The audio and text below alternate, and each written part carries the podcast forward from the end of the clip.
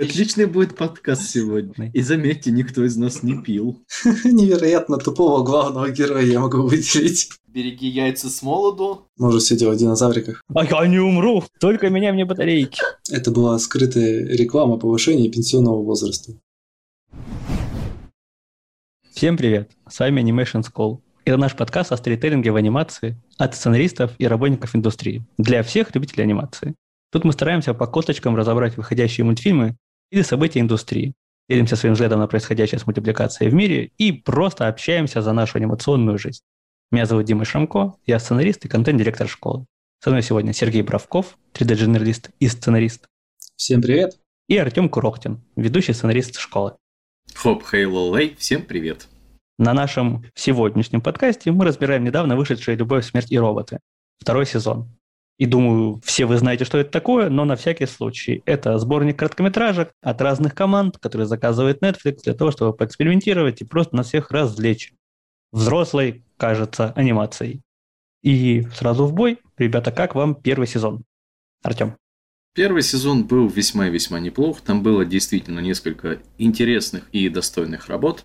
Одна из них мне вспоминается от э, автора идеи про Человека-паука, точно не назову, как называлась та серия, где свидетель, по-моему. Да, свидетель. Где, где у нас был э, мужчина, который бежит за девчонкой, и потом они меняются между собой. Ну, это так, если кратенькое содержание. Потом, что еще из того сезона было? Ну, то, что, по крайней мере, я пытаюсь вспомнить. Это была очень забавная серия про роботов и котов. Там, где коты говорили о том, что после того, как с помощью генных модификаций у них появился еще один пальчик, они смогли открывать консервные банки и истребили все человечество. Противопоставленный большой пальчик. Вот. И предел орла. Наверное, вот тоже еще вспомню, там, где была большая паучиха. Ну, предел... Ор... напомни мне. Это предел орла, это где космический корабль отправлялся через... Знаешь, от, от паучихи там... Ну ладно, ладно. Может быть, кто-то не смотрел, пускай посмотрит. И вот на этом моменте я сразу скажу, ребята, если вы не смотрели этот сборник, то я вас умоляю, сядьте сначала посмотрите, не слушайте нас. Мы плохие люди, мы будем плохо говорить об этих мультиках. Пожалуйста, посмотрите сначала, а потом к нам. Как да. раз поставите свое впечатление, будет нормально. Сергей, как тебе первый сезон-то? Ну да, если вам нравятся монстры девочки, то вот эту вот серию про Орла вам точно стоит посмотреть. А так, Первый сезон был офигенен. Он показал, что есть очень много студий, которые могут выдавать э, графон не то что на уровне, а превосходящий большинство сериалов, выходящих в то время, да, и в принципе сейчас. Даже перекрывать многие фильмы по уровню качества, хотя, как мы знаем, многие именно вот студии были весьма небольшого размера и порой собирались чуть ли не на коленке, когда появлялась новость, что, ребята, у нас есть шанс засветиться в Netflix. Но я бы не говорил, что это были прям вот студии, это были скорее команды. То есть где-то, да, это были студии, которые делали, которым заказали, но в большинстве своем это были именно команды ребят, которые собрались, их, их собрал Netflix. И примерно такие же команды, кстати, можно будет запитчить на слете аниматоров скоро. Вот как будет на слет аниматоров от школы. Там будет питчинг вот таких же команд. И мы надеемся, что Netflix к нам придет, но мы не уверены, посмотрим. Так что если среди наших зрителей есть подобные команды, то мы вас ждем. Так, ну кроме тех серий, которые перечислил Артем, мне также понравились э, фермеры в роботах. Они душевные. Э, финальная серия, которая про демонов в, в тылу Второй мировой войны. Прям, ну, скажем так, интересный сеттинг было посмотреть. Из всех моих знакомых ты единственный, кто сказал что-то хорошее про эту серию. Это а, удивительно. Про каждую серию из, в принципе, первого сезона можно говорить как что-то плохое, так что-то хорошее, но она понравилась, потому что про, скажем, именно вот Вторую мировую войну с точки зрения СССР мало что встретишь в наше время, а если и встретишь, то это что-то подобие там Company of Heroes, на которой даже Бэт снимает обзоры. Так что было любопытно посмотреть. По крайней мере, это было лучше, чем первая серия, в которой был весьма измененный сюжет, в отличие от оригинальной истории, на которой она была основана. Там все так... Ах, сложненько. Ну окей, от себя скажу, что первый сезон мне, с одной стороны, жутко не понравился, с другой стороны, жут, жутко понравился. Не понравился он мне по поводу того, что это были командные короткометражки, маленькие, которые делали команды без э, супер подготовки какой-то, это чувствовалось. Было прям, наверное, половина серий, в которых ты видишь логические ошибки или сценарные ошибки. И, ну, лично меня это выбивает. Это, скорее всего, какая-то профдеформация, но из этого было сложно смотреть. Но, с другой стороны, когда отдаешь себе отчет, что это был короткий метр, что ребята были ограничены, что у них были короткие сроки и так далее, и так далее, и что это только первый эксперимент, который вроде бы всем понравился, ну и там, там есть за что нравится. Да, там была классная анимация, там был вкусный экшен, там были взрослые темы, там в некоторых были проработанные герои, в некоторых были даже проработанные сюжеты, то есть там, не, не помню, три или четыре я насчитывал, которые прям хорошие сценарно, не придерешься. Вот с какой стороны не зайди, все хорошо. Вот та же про фермеров, она была очень хороша в этом плане, вот именно в драматургическом, чтобы без ошибок в этом. И это давало надежду, огромную надежду, что, о, Сейчас все увидят, что нужно делать. Вот такое, такое популярно. Пока что надежда не, не была оправдана.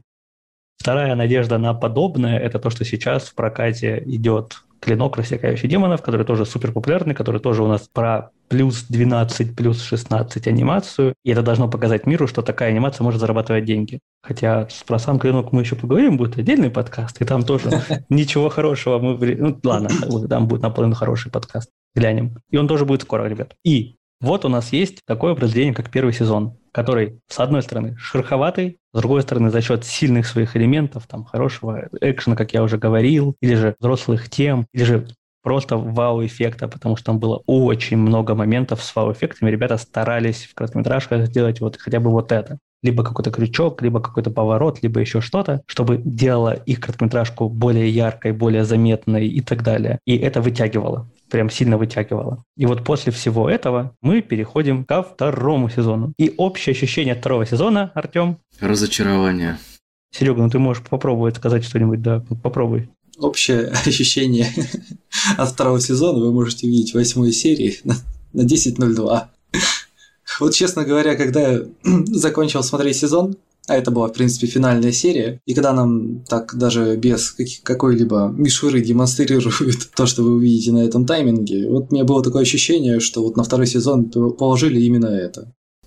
Лично я, когда смотрел сезон, Uh, во-первых, я не знал, сколько серий. И когда он закончился, он идет там 8 серий, это в половину меньше, чем в первом сезоне. Я такой, а что, все? А мне еще Netflix доброжелательно подкидывает первый сезон, на, посмотри дальше, типа, серии дальше, я начинаю смотреть, думаю, что это такое? Он вроде бы это видел, и на минуте третьей я, наверное, такой, а, это что-то из первого сезона, надо выключить. И оказалось, что это очень коротко, очень мало. Раз.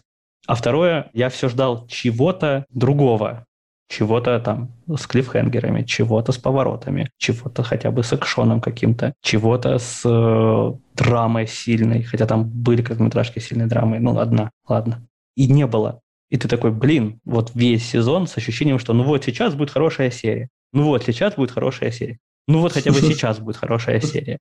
И не сказать, что во втором сезоне нет хороших серий, там есть парочка. Одна. Но, да, ну, парочка. Давай Парочка. так. Вот идеальных там, я бы сказал, нету. Но сейчас мы это обсудим. А вот хорошие есть. И ты такой, а зачем все это смотреть? И когда ты приходишь к мысли, а зачем я все это посмотрел, а зачем я это смотрел, то мы приходим к понятию мысль. Да, ребята? Это стандартное сценарное понятие еще с первого курса. Сейчас я попытаюсь заново его рассказать зрителям, потому что, по-моему, в каком-то подкасте мы уже рассказывали. Мысль произведения это центральный объект, вокруг которого строится ответ на вопрос, а зачем я это посмотрел? Что такое мысль? Внутри произведения у нас есть какие-то ценности, которые нам преподносят герой. Там что любовь дороже всего. Или там ради семьи можно пожертвовать жизнью. Или что-то еще. Вот две ценности. Семья, жизнь, все дела. И вот взаимодействие этих ценностей порождает мысль. Вот примеры мысли я только что назвал. Там, э, ради мести можно отречься от любви, что-нибудь такое, очень дебильная мысль, но вот, вот так они строят. Две ценности, их взаимосвязь получается мысль, которая потом переходит, вот мысль, вот эта вот фраза, что любовь дороже всего, переходит в какой-то месседж, в какое-то послание, которое автор вам пытается передать. И это послание, это уже там что-то более объективное, что-то про эту историю, что там вот, если у тебя есть жизненные трудности, в которых очень сложная ситуация в семье, то ты не обязан ее разрешать, потому что вот есть любимая, это новая новая семья, новая жизнь, бла-бла-бла. Вот какой-то там вот такой мыслишь, и еще какой-то, любой. И они отвечают на вопрос, зачем я это смотрю. И присутствие вот этого центрального элемента, оно супер важно для любого произведения. Просто потому, что иначе в конце, не получив ни месседж, ни какое-то послание, ни какой-то жизненный урок, даже не поняв, в чем мысль, остается две вещи. Ты либо думаешь, а что я только что посмотрел? Либо думаешь, а зачем я это только что смотрел? И обе эти мысли довольно крамольны для произведений. В одном случае, когда ты думаешь, а что я только что посмотрел? Если это какое-то искусство, если ты на какой-то выставке, если ты на каком-то фестивале, то это прикольно. Ты типа пришел и теперь думаешь, разгадываешь эту искусствоведческую загадку, что именно хотел тебе сказать автор, что ты только что посмотрел. Но когда ты массовый зритель, ты на этот вопрос отвечать не будешь. Ты просто не поймешь, будешь в непонятках и еще раз такое смотреть не захочешь. И другой вариант, когда ты думаешь не «а что я только что посмотрел?», а «зачем я только что посмотрел?». И короткометражка не дает тебе ответ, ну или там фильм или книга не, не дает ответа на этот вопрос, то получается, что незачем. И ты в принципе не будешь смотреть. И там уже не спасет тебе ни фестиваль, ни что-то еще. Ответа нет, все. На этом фиаско, крах и, и так далее. Хотя, конечно, ответом на вопрос, а зачем я это смотрел, не всегда выступает драматургия, история. Там может быть, я это посмотрел ради бодрого экшена. Я это посмотрел ради красивых визуальных образов. Я это посмотрел ради автора. Просто ради него. Я его люблю. И что-нибудь еще. И вот с этой позиции, с позиции ответа на вопрос, что мы только что посмотрели, зачем мы это посмотрели, и как это работает с драматургической точки зрения, и с логической точки зрения, потому что логика строит драматургию, мы сейчас и разберем все серии. Хорошо, ребят? Дим, Уточни для наших зрителей еще один такой аспект, потому что мы неизбежно в него впоримся, и чтобы предотвратить всевозможные сброты шатания в комментариях или на оценке наших суждений, угу. Давай мы уточним, насколько в понятии мысль допустима многогранность. То есть у нас мысль должна быть однозначной, должен четко считывать мой быть посыл, либо же он может иметь некие вариации в рамках одной темы или вообще в принципе вариации, и каждый понять его может по-своему. Вот, супер. Когда каждый может понять по-своему, то есть вроде бы там что-то есть, а что есть, непонятно. И каждый может по-своему, в зависимости от своего жизненного опыта, это понять. То мы переходим на грань искусства на грань того, где мультипликация или там картины или книги переходят в раздел искусства, где ты как искусствовед или как зритель должен понимать свои ощущения, пытаться их интерпретировать, а автор как раз старается вызвать в тебе вот эти личностные ощущения, твои личные какие-то, которые будут не такие, как у всех вокруг. Ну, и, или же какой-то группы людей они будут. И это не работает в коммерческой продукции. Совсем. Когда вы делаете нормальное произведение, драматургическое, ну или там не драматургическое, нацеленное на потребление, а не на изучение, потому что искусство – это про изучение того, что про изучение объекта перед тобой, про его осмысление. А потребление – это про потребление, ну, коммерция про потребление то в потреблении это не работает. Почему? Потому что когда встречаются Вася Пупкин и Витя Пупкин, и у них два разных мнения, им кажется, они посмотрели одно и то же, и оно разное, они в ступоре и в шоке.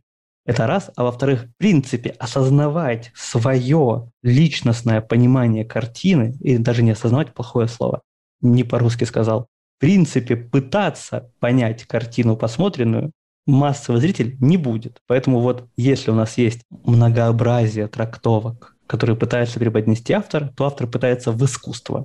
Хорошо это или плохо? Для искусства хорошо, для коммерции плохо. Любовь смерти роботы – коммерческое произведение. Оно не про искусство. Хотя тут со мной могут не согласиться некоторые авторы, которые такие, чувак, мы делали для себя. Ну тогда для себя бы и показывали на самом деле. Ок, другой вариант. Когда у нас есть две-три трактовки в рамках одной темы, это возможно. В этом нет ничего плохого, потому что сама тема-то считалась. Считалась. Все, молодцы. Иногда это хорошо, иногда это плохо, это зависит на самом деле от произведения. В больших фильмах это хорошо, в маленьких произведениях это бывает плохо. Но там все индивидуально, в жанрах, э, там в комедии это будет плохо, в трагедии это будет хорошо, и тогда, я думаю, сейчас нет смысла в это погружаться. И когда однозначная трактовка, это тоже хорошо. Но это хорошо, если это коммерческая продукция. Если это искусство, это плохо. Сейчас, конечно, какой-нибудь искусствовед, который нас слушает, даст мне по башке за такое, потому что это не совсем правильно. Ну, ладно. Вот в принципе для искусства это будет плохо. Давайте так условимся. Для искусствоведа можно ответить. Мы есть коммерческий и массовый продукт. И учим коммерческому и массовому. Поэтому простите нас, пожалуйста, если я сейчас плохо сказал об искусстве, ничего против него не имею, когда оно не преподносится как коммерция. Потому что иначе оно не работает и не зарабатывает. И это вторая тема, перед тем, как мы разберем сейчас все, все короткометражки, это не сборы, а рейтинги. Рейтинг. Рейтинг второго сезона. Сергей, да-да. Что у нас на метакритике?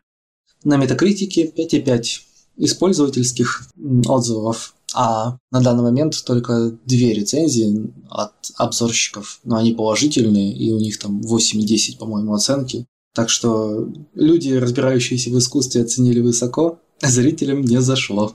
Вот, и это одна из главных проблем вот этого сезона, что, как мне кажется, и это так и есть, позвали именитых авторов, которые сделали авторское кино, а авторское кино – это искусство. И зрителям оно не нравится. Если что, 5,5 – это из 10 оценка на, на метакритике. На русских ресурсах все тоже очень плохо, то есть в половину хуже, чем первый сезон. И ну, это заметно по самим короткометражкам. Окей, есть еще что добавить, ребят? Или начинаем? Я думаю, можно переходить к обсуждению. Няшечка у тебя есть? Ну, самое время написать в комментариях, что смотреть обзор с этой минуты. Оставьте такой комментарий, мы его заплюсуем. И там будет комментарий Сереги. Ну, хоть где-то лайки будут. Окей.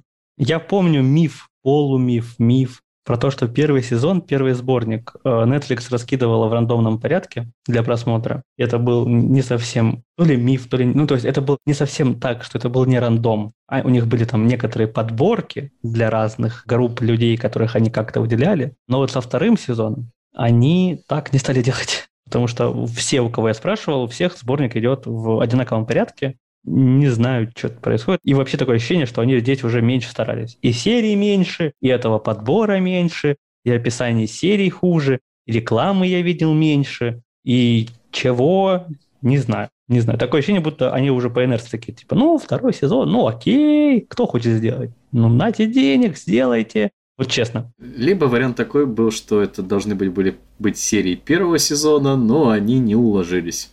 Воу, кстати, это очень-очень умно. Имеется в виду, что это умная теория. Получается, если бы они вошли в первый сборник, было бы 24 серии, а как большой сезон полноразмерный, ну, то есть как вот большие полноразмерные сезоны. Хе, прикольно.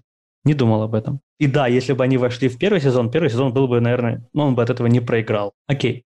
Первая серия. Автоматизированная клиентская служба. И сейчас мы познакомимся с супер офигенными описаниями серий от Netflix, от русского Netflix, я умоляю вас не делать так. Я, конечно, понимаю, что вы, вы очень хотите сделать описание серии в одну строчку, очень компактно и так далее. И это а-ля логлайны, а-ля голые крючки, но в некоторых случаях очень плохо получается. Вот в этой серии нормально.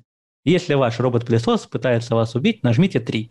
Так написано, без кавычек, хотя эта фраза должна быть в кавычках на самом деле, судя по серии и так далее. Ребята, напишите мне с Netflix, я вам помогу со всем этим, потому что... Мы вам поможем. Нажмите 3. Описание странное.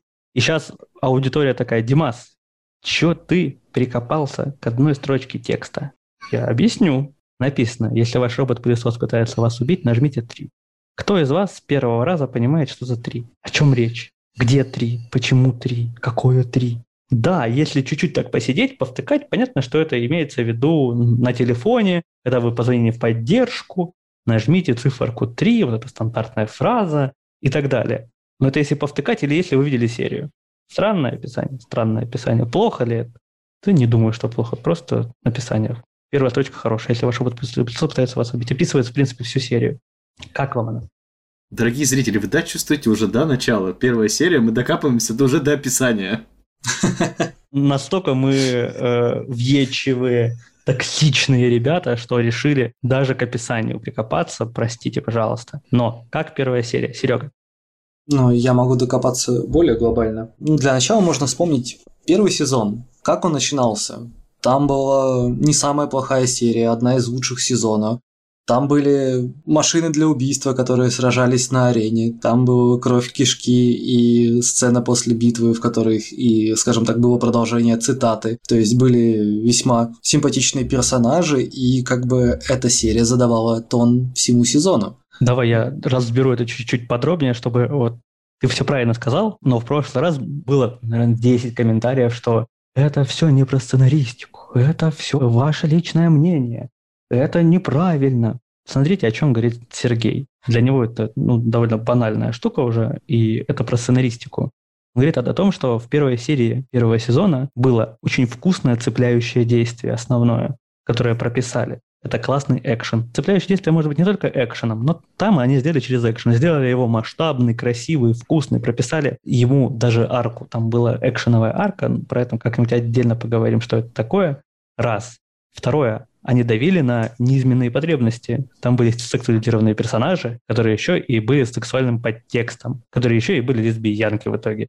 И это тоже сценарный инструмент. Да, он такой низменный, потому что он давит на сексуальное влечение, но он все равно работает. Там было еще много чего. Серега, давай. Ну, собственно, и вспоминаем, чем закончился первый сезон. То есть, как раз-таки той серии про э, демонов тыл, там, у Советского Союза. Там также была арка. Там также было интересно наблюдать за персонажами, и все это заканчивалось еще и массивной бомбардировкой, то есть как бы так экшеном, и ставили жирную точку эскадрильи бомбардировщиков. Ну да. Вот. Собственно, после просмотра первого сезона у тебя были определенные ощущ... скажем так, ожидания от второго, и они были на достаточно высоком уровне. И как бы открывающая первая серия второго сезона, особенно учитывая, что серии в нем в два раза меньше, и хронометраж их меньше, ты очень многого от нее ждал. И когда ты начинаешь ее смотреть, и когда ты офигеваешь от стилистики этой серии, когда в первые минуты ты видишь э, одного из главных действующих персонажей, который полирует свой ствол. не знаю, смотрели эту серию люди или нет. Если не смотрели, то думайте, о чем я. Если не смотрели, то не слушайте нас, идите смотреть. Вот. И как бы ты начинаешь задумываться из серии, а если это поставили открывающей серией, то что же тебя ожидает дальше? Тут я тоже вклинюсь. Зрители, ребят, вы должны понимать, что открывающая серия задает планку всему сезону. Ну, это супер важная штука. Открывающая серия задает атмосферу сезона. В принципе, даже если это сборник короткометражек, даже если они не объединены, все равно в первом же сезоне они сели, посмотрели все короткометражки и выбрали именно ту, чтобы она была первой. Хотя порядок менялся, бла-бла-бла, но там другие первые серии, которые были, в других порядках, там, по-моему, пять было разных порядков просмотра, они тоже были хорошие и тоже показывали атмосферу, задавали вкусное действие, показывали основную тематику сезона. Они объясняли, что вот вам взрослые короткометражки с э, вот такими сценами. Здесь возможно расчлененка, здесь возможен такой экшен, здесь возможны неожиданные повороты. Они будут там типа вот в такой атмосферной оболочке и так далее, так далее, так далее. И это важно, важно, чтобы зритель понимал, что ему показывают, а дальше, и дальше будут показывать. Хоть это и сборник короткометражек. Артем, как тебе первая серия второго сезона? Знаете, это... У меня автоматом провелась аналогия про старую Сару Коннор на пенсии, которая в параллельном будущем случайно насолила пылесосу и ушла в закат, борясь с терминаторами, которые за ней поехали. Честно, ничего кроме как улыбки эта серия не вызвала, потому что в какой-то степени она была забавная. Ну, по крайней мере, такая анимация, знаете, как из э, рекламы каких-нибудь, э, не знаю, зубной пасты или чего-нибудь такого плана. Ну, действия типа экшон по борьбе с роботом она не впечатляла, не, не впечатляла, не задавала какого-то серьезного тона. Но, глядя на первую серию, действительно думаешь, а что дальше-то будет? Типа, если вы сейчас начинаете так, то дальше можно ничего принципиально интересного и что-то невероятного не ждать. Но по факту так и получилось. Поэтому первая серия, как ни посмотри, но она во многом странная. Вот, наверное, okay. так. Первая серия выглядит примерно как такая своеобразная пародия на Терминатора. Причем непонятно к чему, зачем, как, э, в чем ее смысл. Окей, тогда вклиниваюсь я. немного по суше. Стилистика. Кому-нибудь из вас, ребят, понравилась стилистика? Да, нет, нет, да? Нет. Стилистика, я тебе говорю, как будто рекламная. Вот. И в чем дело-то со стилистикой? У нас короткометражка гэг. Она просто сделана ради одной шутки, что настолько безумная техподдержка, настолько безумное будущее, что вот такое там возможно. И с точки зрения логики короткометражки передраться нельзя, потому что она плюет на любую логику уже этим своим гэгом. Ну просто, хорошо. Тут, значит, все в принципе нормально. И теперь как раз-таки стилистика. Стилистика хорошая, продуманная стилистика в любом произведении должна работать на произведение хотя бы на уровне драматургии, хотя бы. Я уже не говорю про уровень режиссуры, уровень атмосферы и так далее. И работает ли в этом случае стилистика, вот эти вот диспропорциональные отталкивающие головы? Лично по мне она работает на гэг. Типа, вот смотрите, у нас есть шутка, и вот они такие забавные. И все. На драматургии работает? Нет. На уровень атмосферы работает? Ну, это вот как раз гэгом. Работает. На режиссуру работает? Не работает. Но могло быть поставлено режиссерским, с любыми другими головами и с любыми другими пропорциями. И получается, что ребята сделали короткометражку на Netflix и показывают короткометражку на Netflix ради одного гэга. То есть там она идет чуть ли не 7, не 5 минут, я уже не помню точно. Короче, сколько идет? 13. 12 минут. Вот она идет 12 минут. Там, понятное дело, что долгие титры, вот эти вот нетфликсовские. И, come on, один гэг, столько смотреть, это ужас. Это как будто вы слушаете долгий десятиминутный анекдот от бати, в котором одна шутка про лопату в конце. И вы знаете, что это за шутка. И все. Если там накал страстей. То есть кто-то из вас сомневался в том, что женщина выживет, ребят? Нет. Нет. Почему? Потому что по режиссуре, по тому, как строилась сцена, как э, были выстроены персонажи, это не работает. Да, и по драматургии тоже не работает. Кто-нибудь из вас переживал, когда они уезжали в закат за них? Нет. Нет. А кто-нибудь такой сидел, блин, какие они крутые. Нет. Нет. Нет, вся крутость их осталась лет 20 назад.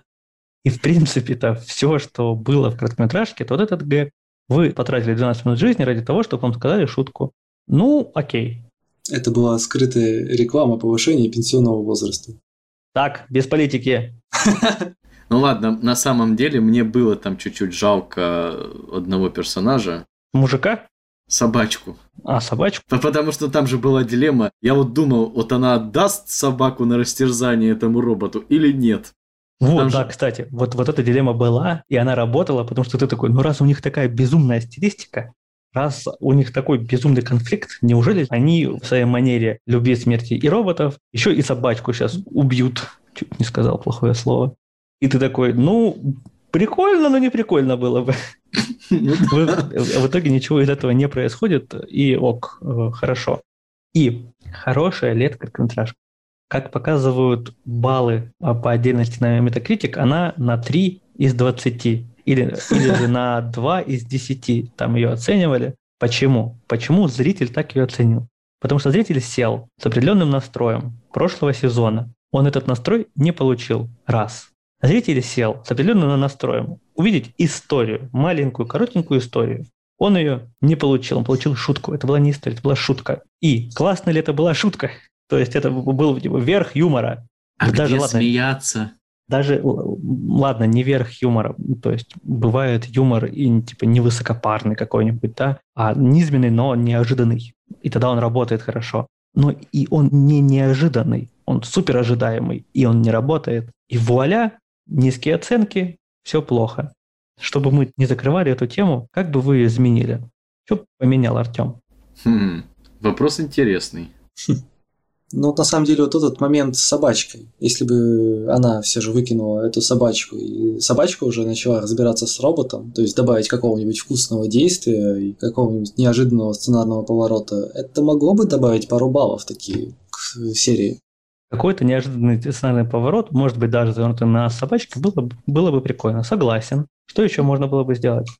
Ну, не, не знаю, лично мне кажется, что как таковая серия не ремонтируется, потому что тут нам, получается, изначально надо было показывать конфликт, а не просто из-за того, что сбой у робота. В том, что у нас какие-то более тесные отношения. То есть, ну, были, допустим, между соседями, не просто они там ручкой помахали. Ну, надо было как-то с другой стороны больше раскрыть, больше там конфликта добавить, какое-то действительно интересное, вкусное действие, кроме вот этих побегушек этой старушки по всему дому. То есть, ну... Где она не может взять стул и просто захерачить этого робота. Хотя, Ну стоп, да. я не помню там стульев. Ладно, окей, Она пыталась его там чем-то забить, но он у нее, у нее это отобрал. проблема решена. То есть... Но, но в этом плане можно сказать, что в логику мы не лезем, логика там комедийная, не рабочая. Ну да, да. То есть, не знаю, если бы мне такой сценарий я увидел, или бы просто прочитал, я бы вернул обратно. Не лечится, давай другое. И вот тут мы возвращаемся к тому спичу, что был до этого про мысль. А вот если бы тут была явная, четкая мысль ценностями, вам какой-то урок бы она преподносила, нормальный жизненный урок, который, правда, мог бы пригодиться в жизни. Не гэговый, а вот какой-то. И из-за этого нам бы пришлось поменять половину сцен. Да? Было бы лучше. так. Ну, это Я- как раз то же самое, что ты и говорил. Я просто привязал к той теме. Окей, тогда едем дальше. Лед, который лет. Ну, хотя бук- бу- буквы Е в русском языке больше нет, поэтому лед. Вдали от дома два брата присоединяются к генетически модифицированным местным жителям смертельной гонки. Я... Можно я оставлю традицию придираться к описанию? Оставляй. Вдали от дома. Да, нет, это, это неправда, ребята. Там не так все. Кто посмотрит, тот знает, что это не вдали от дома. Они вышли из дома, да, типа за город вышли. Они же там переехали из какого-то места. Да, С земли. но с земли они Вдали от переехали. земли. Ну, там не написано вдали от земли, там написано вдали от дома. У них там есть свой дом, где они живут. Присоединяются к генетически модифицированным местным жителям. Э, Ну, во-первых, такое ощущение, будто бы а, оба брата не модифицированные, а это снова неправда, ну Netflix. Это да. В смертельной гонке. То, что там гонка, она, конечно, гонка, но они как бы не гонялись, они убегали. Поэтому это неверно, это не совсем так. То, что она смертельная, да, она смертельная. Вот, и, ну, come on, ну это же строчка текста. Хотя я снова звучу как очень токсичный мудак, который прикопался к э, десятку слов. Ладно. Там же еще генетически модифицированные местные жители. У нас А мы, мы не ГМО. знаем, какие. Мы не знаем, какие. Мы не Нет. знаем. Так нам же говорят, что ГГ единственный, кто не генно модифицированный. Он один такой. Да мы даже не знаем, генно или не генно. То, что это Ну, генная типа да. модификация, мы вот только что узнали из описания. И Во-во. верить ему или нет, может, это как сдали от дома. Хорошо. Ок, Сергей, давай общее впечатление. Ай, не знаю, три кита из десяти. Когда главный герой настолько немодифицированный, что его узнают бомжи на улице, это заставляет задуматься о том, кто писал этот сценарий, под чем были эти люди. Причем это вроде бы серия от э, создателей Zima Blue, то есть плюс-минус той же самой стилистики, почти с такой же наркоманией, как тогда, но почему-то Zima Blue многим зашла, поэтому я не буду ругать эту серию. Там, ну, там не почему-то. Если хочешь, в конце этого выпуска разберем Zima Blue. А давайте сделаем еще отдельный подкаст, в котором мы разберем первый сезон и почему он намного лучше, чем второй. Насчет вот этого, скорее всего, первый сезон мы разберем не на подкасте, а на трансляции в ВК. Прям вот, Мгм. чтобы смотреть серии и прям разбирать. Я думаю, это можно будет устроить. Если кому-то из зрителей хочется, то пишите в комментарии. Я все равно хотел такую рубрику сделать, где разбирать ВК мультики, сидеть по воскресеньям. Глянем. Артем, как тебе серия в общих чертах? В общих чертах я по стилистике сразу понял, от кого это. Я сразу понимал, что мне примерно ожидать от всего этого дела. Ну, как правильно Сергей сказал, это от студии, что подарила Зима Блю и делает ролики для Гориллас. По факту, э, тем, кому зашел лед, по большей степени это те, кто знают, чье это творчество, что это за стилистика, и здесь четко есть аудитория. В принципе, для фанатов оно пойдет хорошо. Для простых людей, которые не фанатеют ни по Гориллас, ни особо следят за творчеством автора, ну, есть определенные вопросы. В целом, мне понравилось. Я, честно скажу, пытался защищать эту серию, но даже я понимаю, что тут есть вопросы, есть проблемы, которые, ну, прямо так не решаются. Хотя, в принципе, это одна из серий, которая имеет наибольшие шансы на починку и выправление в коммерческие русла, скажем так. И вот тут насчет выправления, починки и так далее вступает в игру механизм оценок серий. В некоторых из подборок лед занимает первое место. Из всех остальных серий нужно понимать, что весь сезон как бы не понравился людям, но вот в нем лед, в, там, наверное, в половине под подборок, что я читал, был на первом месте. Иногда там был великан, иногда там был э, этот про детей. Звездная комната, но во всех остальных случаях был лед на первом месте, то есть людям он так или иначе понравился. И почему? А ответ-то прост. Потому что по драматургии там вроде бы все нормально. Конфликт есть. Он даже не одноуровневый. Он и внешний, и внутренний. Ух ты, вау. Для короткометражки, правда, круто. Конфликт понятен. Вау. Снова для короткометражки тоже круто. Развитие героя есть. Он как бы у нас от точки А в самом конце серии, он изменился. Что для короткометражки снова круто. Ну, то есть сделать такое сложно. Правда сложно. И у нас даже есть необычный мир, который как бы показан и объяснен, что тоже классно. В такой чистой драматургии, если вот именно вот прямо драматургию, как науку, как вот прямо, хотя это плохо так говорить, но все-таки, то работает. Но как только мы берем ее комплексно с логикой, а логика происходящего – это супер важная штука, невероятно важная, мы упираемся в минусы этой короткометражки. Да, ребят? Да. Прям вот как в стену лбом. Почему? Давайте пойдем от малого к большому. Атмосфера. Какую атмосферу нам дает автор, Сергей? Даже не знаю, что сказать. Что они пытаются показать? Что за мир-то? Ну, у нас какая-то такая отдаленная колония шахтеров, то есть что-то такое унылое. На огромной Суровое. обледенелой планете, где люди, это модифицированные непонятно как ребята, для вот этих вот жутких условий, может, не для них, вообще не, нам это не объясняется, и среди них наш герой, который вот один не модифицированный. Космическое гетто, можно так сказать. Вроде бы прикольно, но когда мы смотрим в деталях, в логике, вот, вот, вот заново же в драматургии, прикольно. Мир, бла-бла-бла, история в нем вроде бы работает. В нем она не рушится. То есть вот есть такая ошибка драматургическая, когда у вас есть прикольный мир, и в нем какая-то прикольная история. Вы эту историю запихиваете в прикольный мир, и этот мир не должен так работать по правилам этого мира. И тогда драматургическая ошибка. А тут драматургической ошибки нет. Но есть логическая ошибка.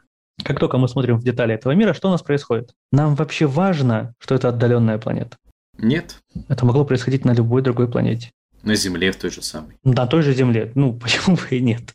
Кто-то мне скажет, ну, Димас, там же вот эти киты выпрыгивают, которые вот могут быть только на той планете. Да come on, ребята, они могли с тем же успехом накидать петард. Или там, А не знаю, По лавовому полю бежать по с гейзерами. полю бежать, с гейзерами, по гейзерам бежать. Это, это очень сложно на- найти на Земле. Можно Не, очень есть проще. таки- такие места есть. Кто-то скажет, что ок, может быть, вот это сложно.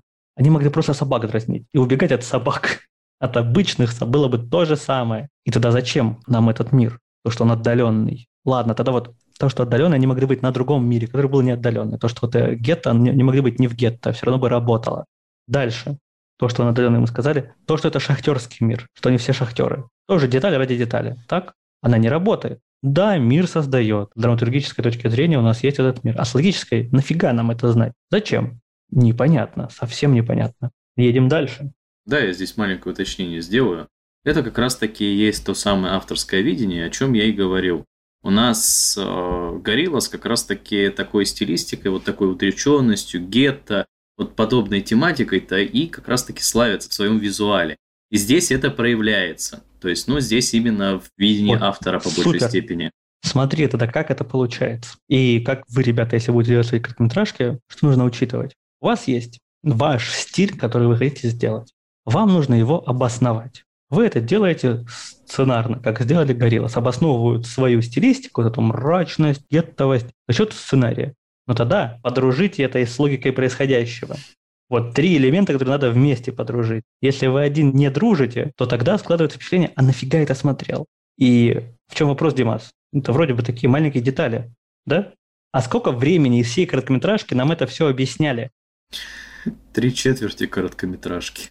Да, 8 минут нам это все объясняли. Да, там нам еще объясняли и про пацана, но объясняли три раза подряд. То есть для того, чтобы свою стилистику задать, авторы потратили три четверти короткометражки, чтобы стилистику задать. Да господи, зачем? Ну, то есть, во-первых, там не было действия в все это время. И ты смотришь и такой, я потратил. Сколько там получается? 7.40, по-моему, да, 7 минут 40 секунд на то, чтобы мне объяснили, где будет происходить действие, не завязанное на это место. Ты такой, чего? Ну, спасибо, ребят. И в те же 7-40 минут входит, где вам три или четыре раза подряд объясняют, что этот пацан не модифицирован, а все вокруг модифицированы. Ты такой, да, я понял, с первого раза. Окей, едем дальше в детали. Как раз модификации. Ребята, а там это работает. Ну, тут я могу спорить, но, скажем так, и да, и нет. Тут все зависит от постановы. Сергей, что скажешь? Ну, модификации-то работают у них. Нет, а. Габинера- Нет. Вот. И о чем вопрос-то? О чем разговор? У нас есть модифицированные ребята, которые прыгают там на 8 метров на второй этаж. У них огромное высоченное баскетбольное кольцо. Они там сальтухи мутят, на руках стоят, на пальцах бегают. Вот все, все что угодно. И решают соревноваться они с этим обычным парнем не модифицированным. Начинается этот забег. И сейчас, сейчас маленькая деталь, которая многое рушит. Вот лично мне очень сильно порушило впечатление. Я знаю людей, которым было на это плевать. Начинается забег, и они не улетают, как машина вперед, аки там на километры, обгоняя нашего пацана. Они держатся от него в 10-20 метрах впереди. И если вы посмотрите забеги каких-нибудь школьников обычных, или же там, не знаю, Олимпийские игры на те же 500 метров, вы видите, что вот такой же разрыв между атлетами и есть. И то есть с тем же успехом эти ребята могли быть просто спортивными, а наш пацан мог быть просто неспортивным. И все. Но для этого нам ввели модификации. Для этого нам в уши лили 8 минут, что смотрите, вот, смотрите, они же модифицированы, а он нет. Они же модифицированы, а он нет. Потом бомжи на улице. Мы же модифицированы, а ты нет.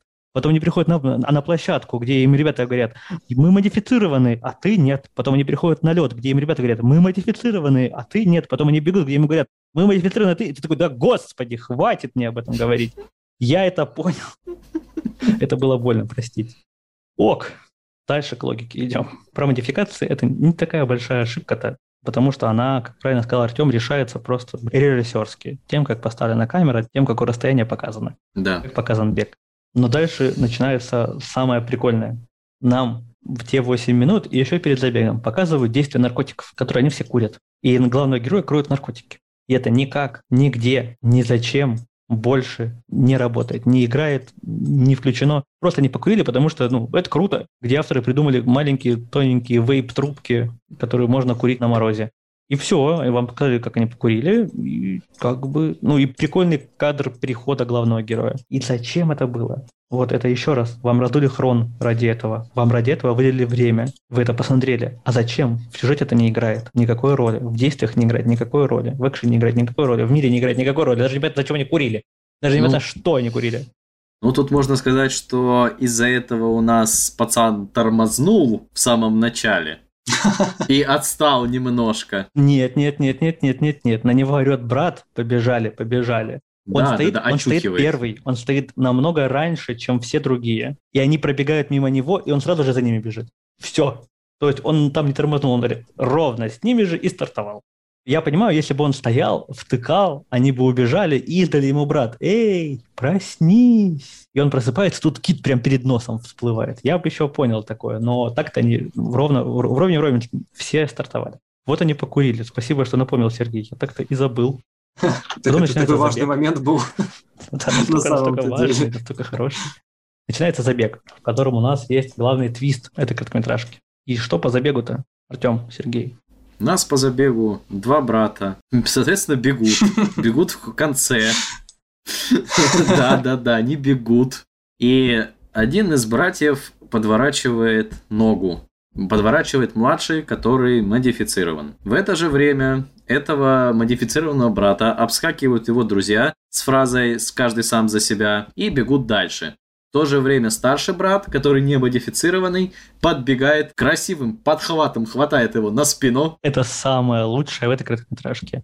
Спасибо Подхват. студии за то, что не сделали такой крутой перекат. Прям вот вспомнил джиу-джитсу, вау, классно, ой, Все, похвалил, хватит, едем дальше. И бегут они дальше до самого конца. Вот. Это основа. Я, но я знаю, что у моих коллег пригорело с того момента, что они бегут по прямой, когда у них за, за жопой взрывают киты. А, даже не так. Давай по порядку. Что происходит с братом? Младший брат специально подворачивает ногу, чтобы старший его как бы спас и тем самым доказал самому себе, что он крутой. Ну, типа, внут- разрешился внутренний конфликт старшего брата. Замечательно. Но у меня есть вопрос к младшему брату, так как это не комедийное произведение. Здесь нету гротеска в действиях, и здесь можно придраться к логике, что мы и делаем. К логике действий персонажей. На что рассчитывал этот чувак? Я понимаю, что они подростки. и подростки могут быть слегка безбашенными. Вот он специально подворачивает ногу, чтобы его старший брат его нес на себе, и тем самым доказал всем, что он типа крутой, бла-бла-бла и, и так далее. Но они не сдохли чудом. И когда они подыхали, младший, вот модифицированный, никак бы не смог спасти их двоих. Это было настолько безрассудно и глупо, насколько только можно. Но может быть, это в характере персонажа. Персонажа нам не раскрыли, поэтому тут снова же это маленькая логическая придирочка, маленькая. А теперь большая. Сергей? Не знаю. Что не знаешь? В смысле, большая, там можно много придумать больших придирочек. Там сам факт того, что он поперся к ним туда, на лед, это уже огромнейшее. Не, ну это может быть, вот почему я к этому не придираюсь. Потому что, да, то, что он пошел на лед в рамках здравомыслия, супер глупый поступок. Я обычный человек, пойду посоревнуюсь с супер крутыми кибер-бупер модифицированными ребятами. Да, тупо, невероятно, но это может быть такое в персонаже. Нам не заявили персонажей, что плохо. Поэтому мы не можем к этому придраться. А вот... С моей точки зрения, я вообще не понимаю логики его. То есть ты обычный человек, и ты идешь бегать с модифицированными товарищами, которые там нам вот эти вот 7 минут 40 секунд показывают, насколько они крутые. То есть ты заранее знаешь, что ты проиграешь. Зачем? Ну Это давай так. Я попытаюсь защитить произведение. Он не знал, куда они идут и что будут делать. Да ладно. Нам это показывали. Ему говорили, мы идем, там вот это странное испанское слово, вообще не вяжущееся с э, льдом вокруг. Э, и он такой, а что это? узнаешь. Приходят, ему объяснили, он такой, а, и на момент, когда ты уже стоишь в окружении подростков, и тебе нужно уже вот-вот они побегут, ну, как бы, come on, ты либо сыкло, либо не сыкло. И в этом плане, ну, по-моему, ок. То есть, да, с точки зрения здравомыслия, не ок. С точки зрения того, что там мог быть настолько... Ну, ты такой персонаж, окей, ничего страшного. Но брат ломает ногу, под, подворачивает ногу, падает, непонятно, что с ним происходит. Крутым перекатом наш герой его подхватывает, и перед ним загорается вот эта вот дыра, где сейчас выпрыгнет кит. Задача спасти брата. План действия. А. Пойти направо. Б. Пойти налево. В. Остаться на месте, так как сзади дыра, и спереди будет тоже дыра. Ты на месте стоишь. Она будет спереди, там будут дыры. Г уже получается, да? Побежать вперед, прямо на светящуюся дыру, потому что ты и до этого не успевал, а он до этого не успевал особо. Они у него прям под жопой взрывались. А с братом-то ты точно успеешь. Что делает наш главный герой? Бежит прямо! бежит прямо. Успевает ли он? Ну да, они Нет, не живые. успевает. Они лед Они остаются в живых. ровно посередине, вот ровно там, где он бежал, вот ровно там лед и взорвался. И им просто чудом повезло, что они упали с огромной высоты и выжили. Но ведь повезло же. Ну повезло, да, повезло. Подростковое это безрассудство, или же просто тупость э, подростка, или же глупость авторов. Не знаю. Это подростковое везение может быть подростковое везение. Но когда вы создаете произведение, в котором ваш герой поступает безрассудно и глупо, вы создаете момент для аудитории, чтобы она сидела и орала в экран. Какого здесь происходит? Зачем ты это делаешь? И это вызывает жуткий негатив в сторону главного героя. И есть произведения, в которых главный герой с самого начала должен вызывать негатив, вызывает, и мы концентрируем повествование на второстепенных персонажах и на основных персонажах. И главный герой у нас такой вот негативный магнит, но это же не, не такое произведение. Нет. А раз не такое, то все плохо работает. Все не работает, все ужасно. И вот они прибегают, и младший показывает ему, что он его обманул, старший это понимает, и все, все заканчивается. А ты сидишь и, и думаешь до сих пор, почему не вправо, не влево? Ну, тут можно сказать, что это была стрессовая ситуация, а ты еще попробуй сориентируйся. А сказать что... можно все, что угодно, но когда ты сидишь как зритель и орешь в экран, а я орал, я, я, я прям сидел с планшетом на коленях, и меня прям трясло от того, что он делает. Я сжимал экран, и говорю, что ты, вот, да какого... Знаешь, вот сейчас многие зрители могут э, возразить, что творчество, оно должно вызывать эмоции, оно должно находить отклик. Супер. И тут ты верно подмечаешь, творчество должно вызывать эмоции. Те эмоции, которые ты закладываешь. А не какие-то случайные. Так может быть то, что ты орал, заранее было заложено? Нет, сцена так не построена. И я про это уже говорил, когда есть специальный бесячий герой, тогда ок. Когда это не так, тогда не ок. Ладно, что-то долго мы пролет. Там эти еще 3D-шные киты веселые, но я думаю, мы про них не будем говорить. С другой стороны, наверное, как подытожу я разговор пролет. Если поменять ракурсы, если обосновать стилистику, если допилить определенную в степени логику и драматургию, Я боюсь, это уже получится как раз-таки не произведение автора, что создавал предыдущие работы, и этот лед уже не будет этим льдом. А вот тут не соглашусь. Стилистику-то они обосновали так-то. Ну, как я уже говорил, драматургически, логически не связали. Если бы связали, у них бы осталась их стилистика. Произведение бы все еще читалось, что это произведение этого автора. Если вы починили логику поступков персонажей, а она чинится даже не меняя самой истории, даже не меняя действий, оставить те же действия, но при этом показать, что нету пути ни вправо, ни влево, потому что там, не знаю, другие киты плывут, уже плывут, всякое такое, да, и там все рушится, или еще что-то происходит, то тогда бы было классно, тогда бы все сработало, скорее всего. И очень простые действия, правда? Я перечислил буквально два шага, но тогда логически история выстраивается лучше. Ну и если бы вот 8 минут в начале короткометражки мне не объясняли, что он не модифицированный, а не модифицированный, было вообще замечательно. А еще что, бомжи вы научились не узнавать хотя это не бомжи, обычные жители. И тут есть аргумент, что узнают они, потому что он единственный, одетый в кучу одежды. Нет, среди этих подростков, играющих в баскетбол, тоже был чувак, одетый в одежду. Ладно. Модифицированные люди, которые ходят в одежде. Господи, какая дичь. Я надеюсь, я не доживу до момента, когда ты будешь модифицированным. И будешь ходить без одежды, единственный на всей планете, и будешь заваливаться ко мне в гости. Не, не надо. Смотря как модифицирован. Окей, следующая. Звездная комната. Я думаю... Команда. А, да, звездная команда. Звездная... Мы еще не договорили про лед. А что ты хочешь добавить? А я вот еще хочу добавить про лед, обсудить его высокий рейтинг. А я объяснил. А почему? Ну, господи, был же спич в начале, что во льду есть нормальная драматургия. Она работает, она есть, конфликт есть, внутренний внешний есть они раскрываются, есть атмосфера узнаваемая, и она тоже работает, она связана с действием в мире, не связана с логикой этих действий. И все, что сломано в льде, это логика. То есть два из трех. А ты не хочешь поговорить по поводу того, что многие на вот эту вот поломанную логику не обращали внимания? А вот насчет этого... Окей, давай насчет этого поговорим. Многие не обращали внимания на логику. Тоже неверно. Сам сезон-то просел, он в два раза ниже, чем все остальные. И когда у тебя есть короткометражка, которая хорошая из плохого, значит, что она средняя. Понимаешь, о чем я? Ну, с этой точки зрения это да. Но если посмотреть, скажем так, обзоры, комментарии, то про эту серию очень много, совсем, ну, скажем так, разноплановых комментариев. Потому что кто-то в забеге увидел одно, кто-то в забеге увидел другое. А что ты имеешь в виду под одну, под другую? Расскажи, пожалуйста. Ну, допустим, мы недавно статейку читали, в котором э, говорили, что лед и их забег это аллюзия на неравенство доходов в Америке, что у них есть там такая своеобразная игра, и вот э, которую там в школах ну, во-первых, ну, то есть, да, я помню эту статью. Во-первых, это первый раз, когда я про эту игру слышал. Хотя вроде как много чего знаю про Америку, их быт.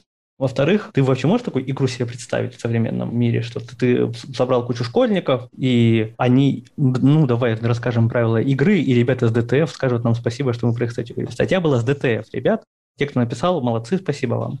Игра в том, что берется толпа школьников, встается на забег, и вот если у тебя есть что-то статусное, что-то крутое, то за каждую шмотку или за каждый объект ты делаешь на шаг вперед, тем самым приближаясь к финишу. Абсолютно не так. Много роликов даже есть на Ютубе про вот эту фигню. Там не то, что статусные шмотки, там твое положение в обществе. То есть, образно говоря, если у тебя полная семья, шаг вперед. Там, ну да, да, есть... да.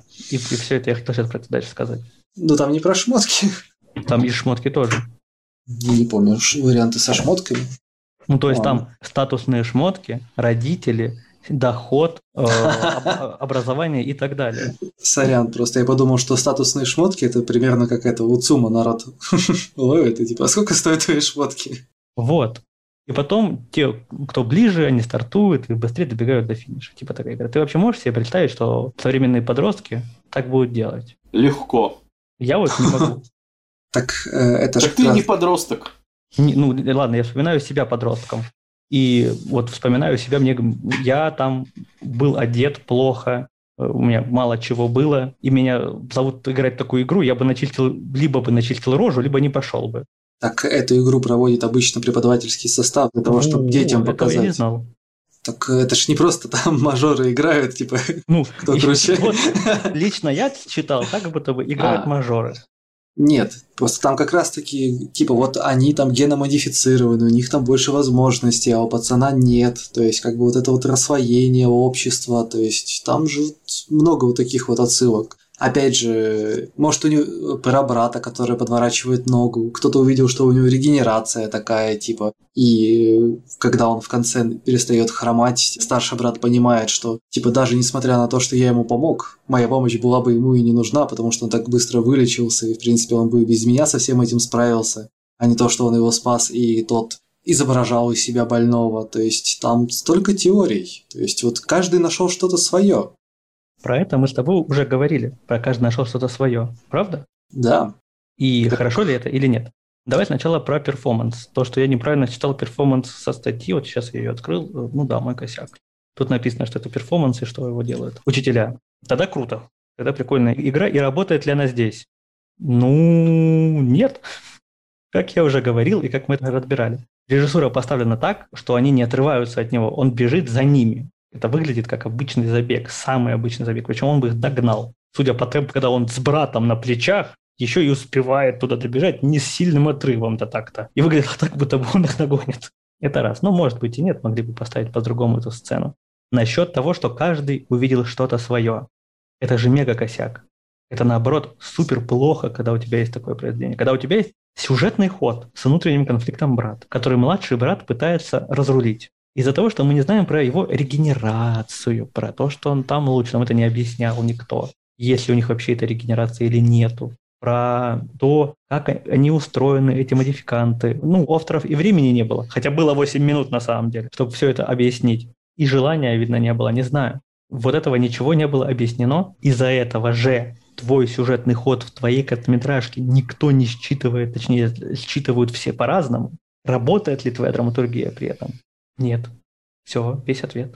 Ну, ты рассматриваешь это с точки зрения работающей драматургии и профессионального сценариста, но высокий рейтинг говорит о том, что многие Ох, зрители ну, не обращают на это Насчет внимания. высокого рейтинга. Это высокий рейтинг в хреновом сериале. Это то же самое, что говорит мне Димас. Смотри последний сезон Букиных. О, я напомню, что у последнего сезона Букиных очень плохой э, рейтинг. Есть очень хорошая серия в последнем сезоне Букиных. Это значит, что она хорошая на уровне всего остального. То же самое и со льдом. Ну, а почему ты говоришь, что они оценивают не конкретно эту серию? Потому что они оценили весь сезон. Ну, одно дело оценивать весь сезон, другое Ты конкретно эту оцениваешь серию. серию вместе со всеми остальными на фоне всех остальных. Это восприятие, Серег. Я бы оценивал каждую серию самостоятельно, и я не сидел бы Давай тогда открой тот, те отзывы, что ты смотрел. Вот в тех, где я смотрел, я смотрел где-то ст- статьи, наверное, 10, может, чуть поменьше, типа 8. Там было написано рейтинг серии по сравнению с другими. Там типа, или же серии по порядку, какая лучше. Или же серии, кто голосует, какая лучшая серия в сезоне. Это своеобразная ловушка восприятия. Ты все равно смотришь целиком весь сезон, смотришь его и оцениваешь весь эти серии уже потом отдельно, то есть относительно всего сезона. Если бы ты выделял на каждое произведение отдельное время, отдельное место, скажем так, просмотра, тогда бы его ты и оценивал отдельно относительно всего сезона. Но поскольку ты смотришь это разом, все вместе за полтора часа, то и оцениваешь ты это все вместе относительно общего сезона. Это раз. Второе. Ты говоришь, что серия «Лед» популярна. В принципе, весь сезон и весь «Любовь, смерть и роботы» второй сезон не популярен, потому что если посмотреть по количеству рецензий и по количеству упоминаний в интернете, он в три раза меньше, чем первый. Весь. И серия «Лед» тоже. И здесь еще третий фактор играет то, что это команда и автор. Но теперь Тоже. дальше. Зачем мы разбираем это с позиции профессиональных сценаристов? Если бы те моменты, которые я называл, и Артем называл, да и, да и ты называл, поправить, что было бы с серией, Сергей? Она могла бы перестать нравиться тем фанатам. Нет, почему? Мы же, когда говорили про правки, мы не говорили про убрать то, что нравится тем фанатам. Не говорили про убрать вот эту метафору, не говорили про отсылку на этот перформанс, не говорили про убрать. Жаль, что нельзя сделать нормальное тестирование в та- таком случае. Но Ну, что бы было? серия бы стала лучше с точки зрения классической драматургии. Нет, серия стала бы популярней. А почему? Это хороший вопрос. Она стала бы более комплексной и более логически выверенной. Да даже если не так, даже если не рассматривать с этой стороны. Сергей, почему серия стала бы популярнее? Не знаю.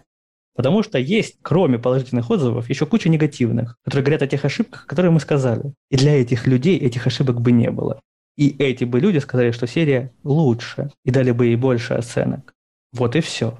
Правда? А вот теперь, внимание, такая ремарочка для слушателей и некоторые пояснения, наверное. Нахрена мы вообще все это делаем так, докапываемся, разбираем и так далее.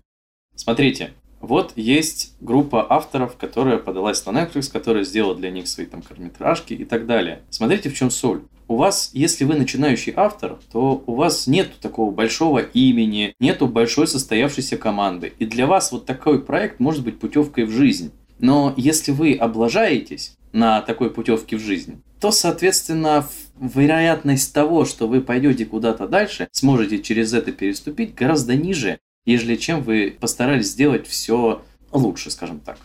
Ну и у нас курс сценаристики, он тоже про короткометражки. И вообще короткометражка в анимации – это универсальное средство, чтобы заявить о себе. И поэтому разобрать их досконально ну, было бы классно. Следующая наша короткометражка, ну не наша. Слава богу. Жаль. Звездная команда, она же звездная комната в моем прочтении. Полицейскому, которому поручено бороться с проблемой перенаселения, не дают покоя человеческие жертвы. Большинство логических ошибок короткометражки можно прочесть в описании. Ну ладно, как вам она, в принципе? После первых двух серий это было отдушено. Это было 18 спокойных минут с хорошей 3D-графикой, с миром из Футурамы почти что. Мне очень понравилось это рассвоение на вот это нижнее гетто, верхний типа такой высокий мир, в котором все такие красивые люди. Нигде этого не было. И вот опять. Да. Ну, про вторичность можно было начать говорить еще в клиентской службе, но не стоит в это уходить, не стоит об этом, в принципе, говорить. Вот лично мое мнение насчет вторичности идей э, а заканчивается там, вот когда плагиат, или же когда вот супер явно, супер похоже, тогда да. А так, ну, у, у ребят было плохо с фантазией. Что, у нас лучше, что ли? Все уже придумано до нас. Ну да, поэтому тут я в это не советовал бы уходить. Окей, Артем, тебе как? Ну, как сказать, да, графониста вполне. Но вот, честно сказать, с точки зрения сценария, меня не то, что как бы коробило, и не то, что не было интересно, но у меня были определенные вопросы и диссонансы относительно всего повествования, которое внутри. И самое главное – это вопросы и мысль, которую доносит само произведение. Вот здесь вот вообще все очень неоднозначно, скажем так. Согласен с тобой, там есть три пункта, которые создают это ощущение, которое, кстати, разделяет не вся аудитория. И нужно сказать, что эта короткометражка тоже одна из популярных. Вот как я и говорил до этого, она часто в подборках на первом месте, из тройки лидеров не выходит. И ровно как и лед, драматургически она плюс-минус нормальная. Там есть внутренний конфликт, там есть внешний конфликт, там есть какой-никакой мирок, который позволяет всему этому происходить, то есть он завязан. Но как только мы включаем логическую составляющую, у нас появляются три большие проблемы.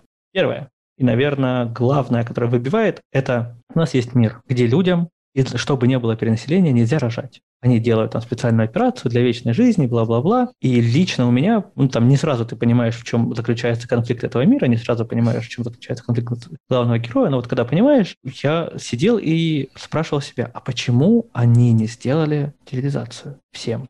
самую обычную. И деталь малюсенькая на самом так, ну вот если честно, маленькая деталька, которую можно было решить там двумя фразами. И вроде бы даже авторы попытались ее решить, когда говорили, что люди, которые отказываются от бессмертия, вот тогда они и могут родить, или же они, когда рожают, отказываются от бессмертия. Что-то вот такое вот там есть, не совсем понятное в мире, но, господи, это же такая очевидная штука. И она выбивает. Оно выбивает из состояния погружения в мир, потому что почему никто об этом не подумал? Почему в этом мире, в этом государстве решили, что пачками убивать детей – это классно, а стерилизовать всех нельзя? Это первый вопрос. Да. Второй вопрос касается уже непосредственно главного героя, который, простите меня, судя по всему, что как к нему относится, как он себя ведет, но уже очень долгое продолжительное время убивает детей. Да. А тут вдруг резко его что-то в нем переворачивается спустя бесчисленное количество жертв, в нем что-то переворачивается, и он вдруг резко принимает другую сторону. По факту нам не объясняют, много он убивал, мало он убивал этих детей. Но у него высокий статус, его все знают, его все знают как вот этого чувака с этой профессией, и видно уже не первый год. И нам не показывают, что он новичок там. Следовательно, да, он должен быть подготовлен как минимум к этой профессии.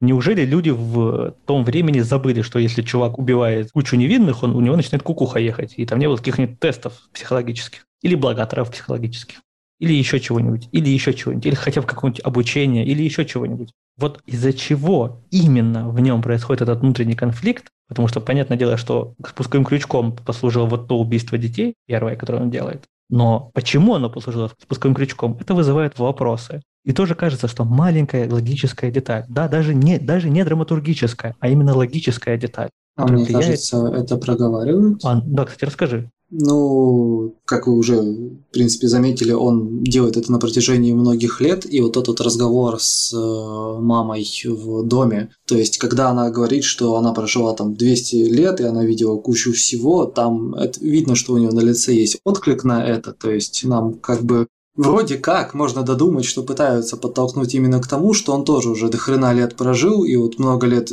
всех убивает, типа он начал задумываться. То есть, как бы, много лет он этим занимается, люди все продолжают рожать и рожать, люди отказываются от бессмертия в пользу детей.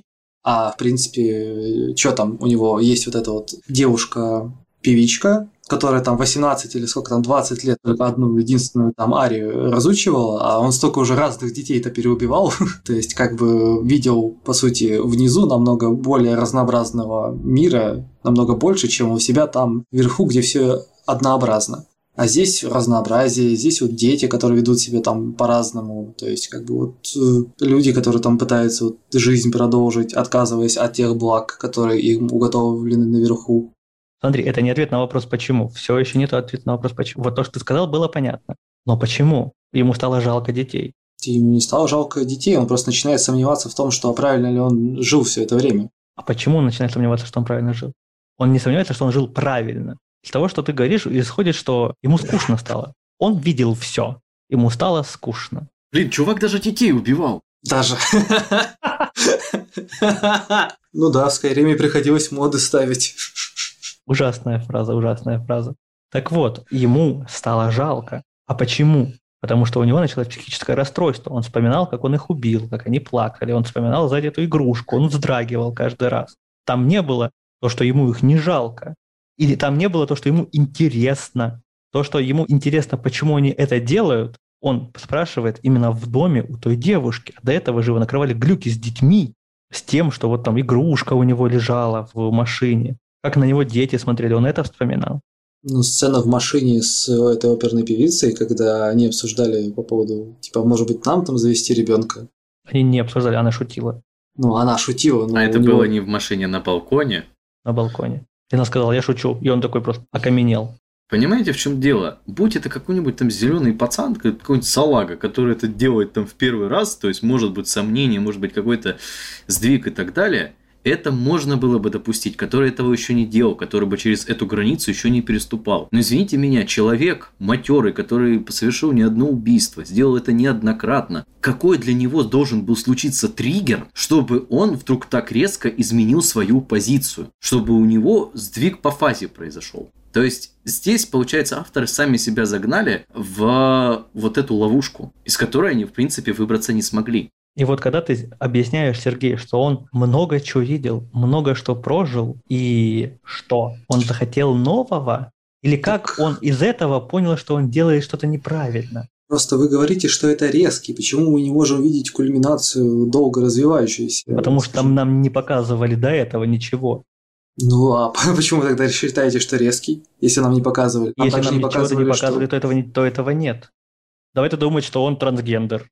Давай думать, что он только его... родился. Нам же не показывали, как он рос. Нам не ну показывали, так вот, как он... да, правильно. Давай думать всякую хрень теперь. Раз ее не показывали, значит, она есть, наверное, да?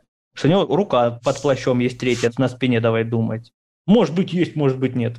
Нет, драматургии в сценаристике, да и вообще в принципе в создании э, любого контента, что не показали, того нет. Иначе придумывай, что хочешь. И даже намеков на то, что это долго развивающийся конфликт нет. Потому что акцент идет только на тех детей, которых он пристрелил в последний раз. Да, только там, не на каких-то еще. Ничего там не вспоминает. У него нет дома коллекции игрушек убитых детей. О, Господи, как, как это стрёмно Это было. просто жесть. Но ничего такого нету. В принципе, он просто... Не-не-не, была бы еще большая жесть, если бы он собирал эти трофеи и дарил их своей певичке. Она такая, ой, какая же замечательная, интересная игрушка из старых времен. Где ты ее взял? Нашел. Я вспоминаю, что там был магазин со старыми игрушками, и, и там же когда девушка покупает паровоз, очень похожий на тот, который был в квартире, где он убил детей. Разве Чё? там был паровоз, там был динозаврик. Там динозаврик был. А на полке стоял паровоз. А, на полке стоял паровоз, окей. А может не стоял. Ладно. Там, там точно были динозаврики такие. Там был Томас.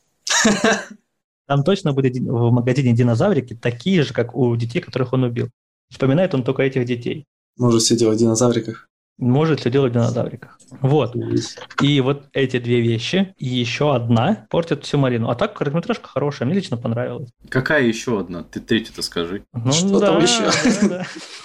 Третье – это логическое обоснование самого мира. У вас супер-пупер-дупер современное общество наверху, так? А внизу, во-первых, там все в свету. Помните вот это место с домом обычным, там, где прям светлая поляна, хотя вокруг огромные небоскребы? Ну ладно, опустим источник света, всякое бывает. Но там все в лианах, лесах и гнили. Помните такое? Да? Ты живешь буквально наверху гниющего огромного дома, который весь в лианах и зеленый. Он прям как зеленая мховая гора. И чё, типа не страшно, что он рухнет там, вот это вот все ранненькое и так далее. Вспомните продуманные киберпанковые миры, в которых, да, гетто внизу, но при этом огромные бетонные какие-нибудь колонны или еще какое-нибудь удержание и, Да. и так далее. И снова, это настолько маленькая логическая деталь, вот прям малюсенькая, Пока не подумаешь об этом, она и не рушит ничего. Ровно как и остальные. Пока не подумаешь, ничего не рушится. Именно поэтому эта короткометражка, вот лично для меня, из всех восьми, одна из лучших. Потому что есть всего три проблемки. Может быть, там есть еще какие-то шероховатости маленькие, которые мы сейчас стороной обходим. Ну вот большие, есть всего три. И пока ты на них не посмотришь и не подумаешь о них, все хорошо. Но, к сожалению, к сожалению, отключить мозг до конца не получается, и все равно ты, ты про них думаешь.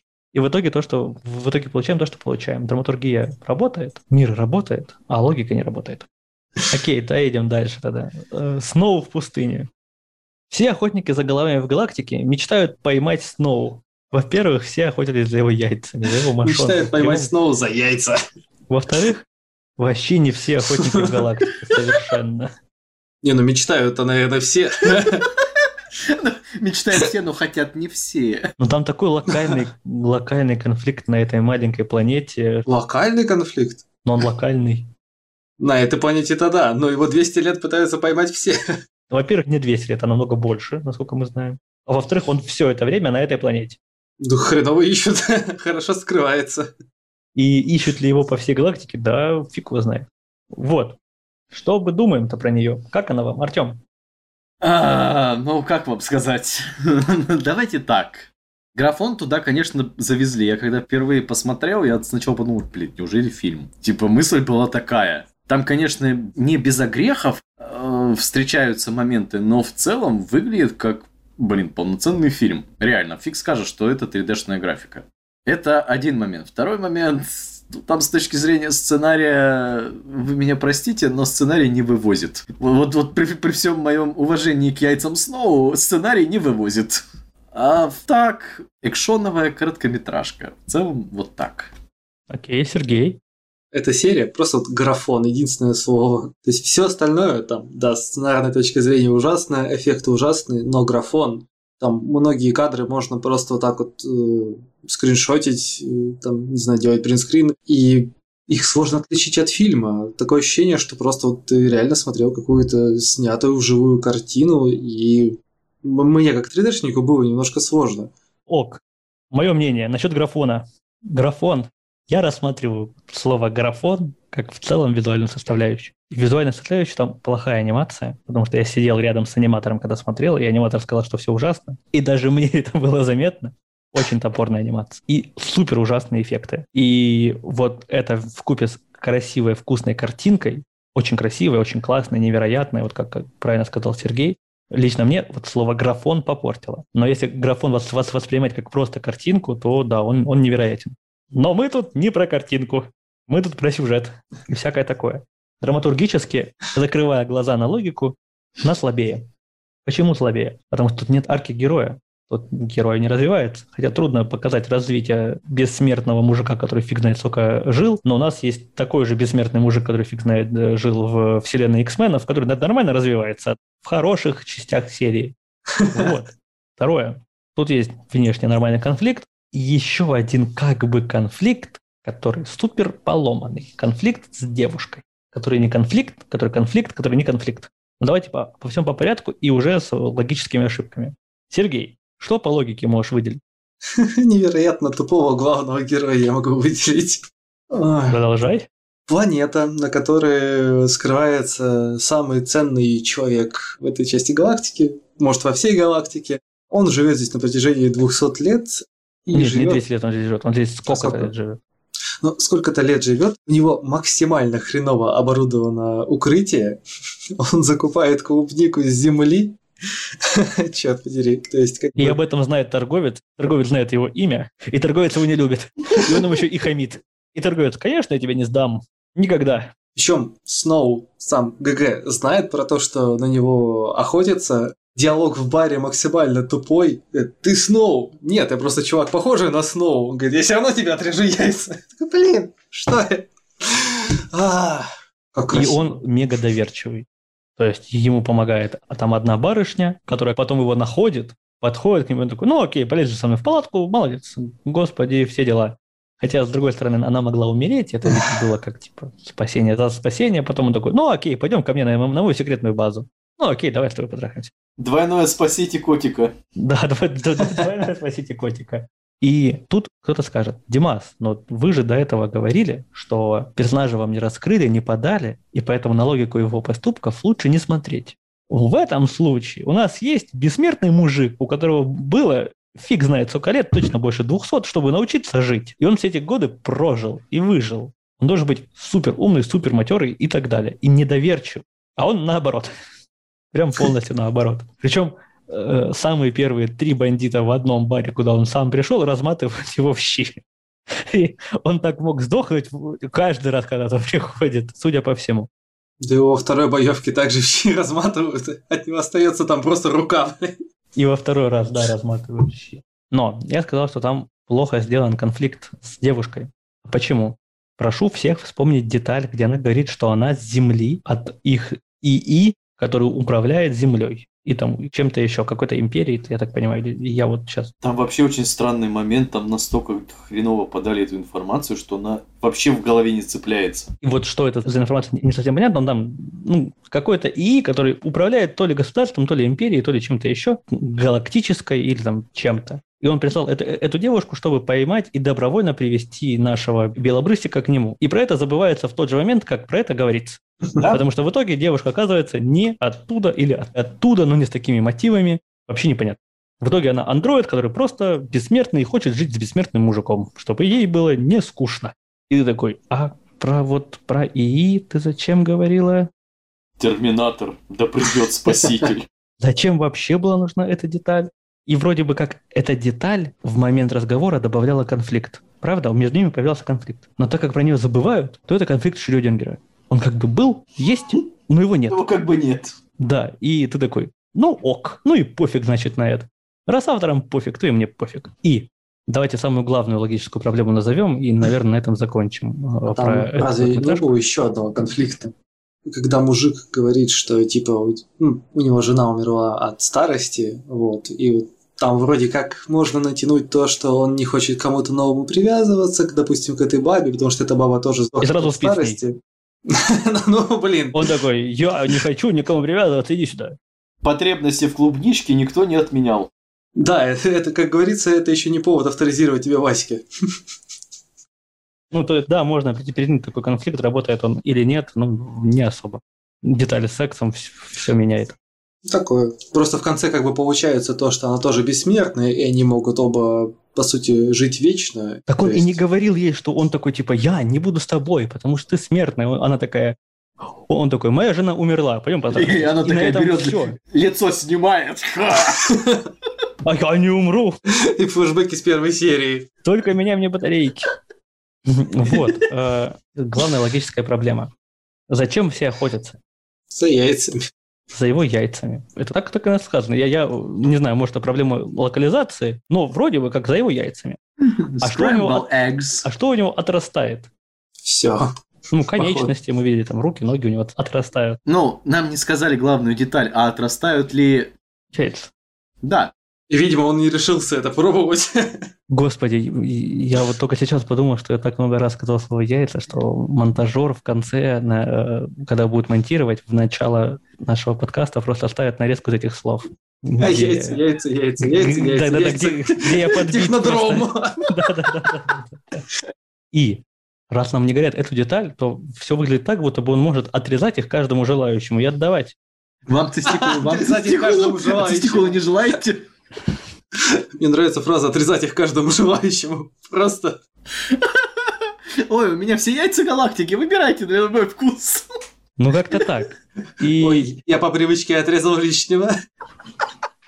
и вот эта проблема с тем, как ведет себя герой, проблема с тем, как по лору написан герой, то есть по, с, с работой его способности, и проблема с вот этой девушкой-андроидом намного сильнее рушит драматургию и рушит повествование, нежели чем в комнате. Или же даже во льду. Хотя ладно, во льду сильнее рушит, ладно. А ль- льда у меня прям пекло. Тут просто было скучно смотреть. Вот. И в итоге, смотря короткометражку, ты думаешь, появляется этот вопрос про начало нашего спича, про мысль. А что за мысль? О чем я только что посмотрел? Что я только что посмотрел? Зачем я это посмотрел? И мысль какая? Ну, там... Береги яйца с молоду. А, Береги яйца ужасно. Сноудо. Все хорошо. И она не формируется, эта мысль нормально. Есть мысль. У каждого есть своя половинка, и он ее нашел 200 лет спустя. И не потерял. Но он и не искал. Ну ладно, хорошо. Не ищи, да обрящешь. Не ищи, да. Ну, а во, кстати, да. Беру свои слова назад. Мысль есть. Короткометражка спасена. Следующее. Следующий. Ну так-то да. Мысли нет, драматургия в одном месте из-за одного конфликта поломанная, логика поломанная. И имеем, что имеем. Да, она многим нравится, да, она графинистая, да, там одна линия драматургическая вот эта с конфликтом работает, но герой не развивается, и многое ломается. Поэтому хорошая серия по сравнению с остальными. Все таки вы это говорили про три серии подряд. Где плохие серии? Вы сейчас три серии говорили, что они хорошие по сравнению с остальными. Где плохие? Ну, первая была плохая. Сейчас дальше идем. Вот сейчас высокая трава. Высокая трава не такая уж и плохая, не ага, надо. конечно. Высокая трава. В прериях прерии. Это у нас ребята... Это прерии? Это прерии. Это, это не поля, не- это прерии. Путешественника завораживают далекие призрачные огни. Это максимально... Это все? Да, это все, все описание. Это максимально не объясняет происходящее. Я умоляю, если вы кто-то, кто пишет описание для русского Netflix, вот без э, наезда, давайте получше. Пожалуйста. Или напишите нам, я за милую душу попишу вам описание для мультика. За бесплатно. Так, вот я когда писал документ с э, вопросами к серии, я даже не стал никаких вопросов писать. Все, что я написал, это плохая песня короля и шута. Что вся серия это как плохая песня короля и шута. Ну, давайте так. Э, Это пятая серия «Высокая трава» сделана по истории Джо Лансдейла по одноименному его рассказу. Собственно, э, здесь авторы вдохновлялись непосредственно работами Лавкрафта и Кинга. Это можно заметить и по монстрам, и по главному герою, внешность которого во многом взята у Лавкрафта, так и, в принципе, определенными какими-то постановками, там, тайны и так далее. В этой серии определенно хороша режиссура, то есть именно постановка кадра, как у нас герой действует, то есть как идет вот это ощущение потерянности. Но при этом, из-за того, что нам показывают вот этих монстров лавкрафтовских, которые, я не помню, как это произведение называлось, где-то там про зеркала и про картины, где там мразь это вылазила из картины, там безликая, ну, я не помню, короче, в какой-то из игр по Лавкрафту это было. В общем-то, во всей этой истории, которая во многом отдает дань уважения вот этому всему хоррору, мне не хватило этого самого хоррора. То есть вот этой самой мистики мне и не хватило. То есть начиналось все не так уж и плохо. Но вот именно мистика, вот эта вот какая-то хня, она не вывезла. Еще тут момент такой, что использована анимация такая же, как в Человеке-пауке. Ну, похоже. Не сказала, что прям такая же. Ну, Я бы сказал, что совершенно не такая, как в Человеке-пауке анимация использовалась. Наоборот, что-то похоже на такие polypaint э, текстуры, причем вот, к сожалению, немножко не дотянули по качеству, потому что видны вот эти вот подтяги на сетке. То есть вот много ожиданий было от этой анимации, от этого именно вот визуала, но, к сожалению, не дотянули. Как раз таки вот за счет того, что вот несколько недоработаны эти polypaint текстуры. В остальном согласен с Артемом. Крепенькая короткометражка получилась на 11 минуток.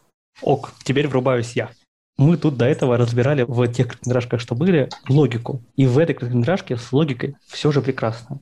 Вы не задаетесь вопросом ни один раз о происходящем. Типа, что персонаж поступил глупо. Ну, увидел он огни в поле. Ну, обычное поле, спустился. Ну, оно, видно, магическое, заблудился. Встретил твари, убегал от них, там, вот это все, его спасли. Не задаетесь по вопросам. Откуда эти твари? Ну, вам в примерных счетах объясняют, что здесь видно какое-то окно в тот мир. Здесь нету 8 минут, где вам объясняют местный лор. Да.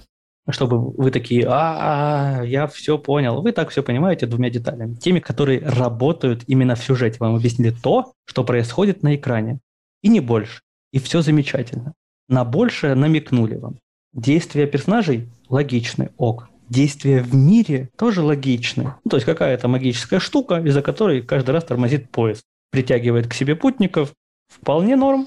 Почему нет? Ну, то есть нам это объясняют? Объясняют. Мы это не додумываем, нам это показали и рассказали об этом. Замечательно. Но вот эта вот логика работает.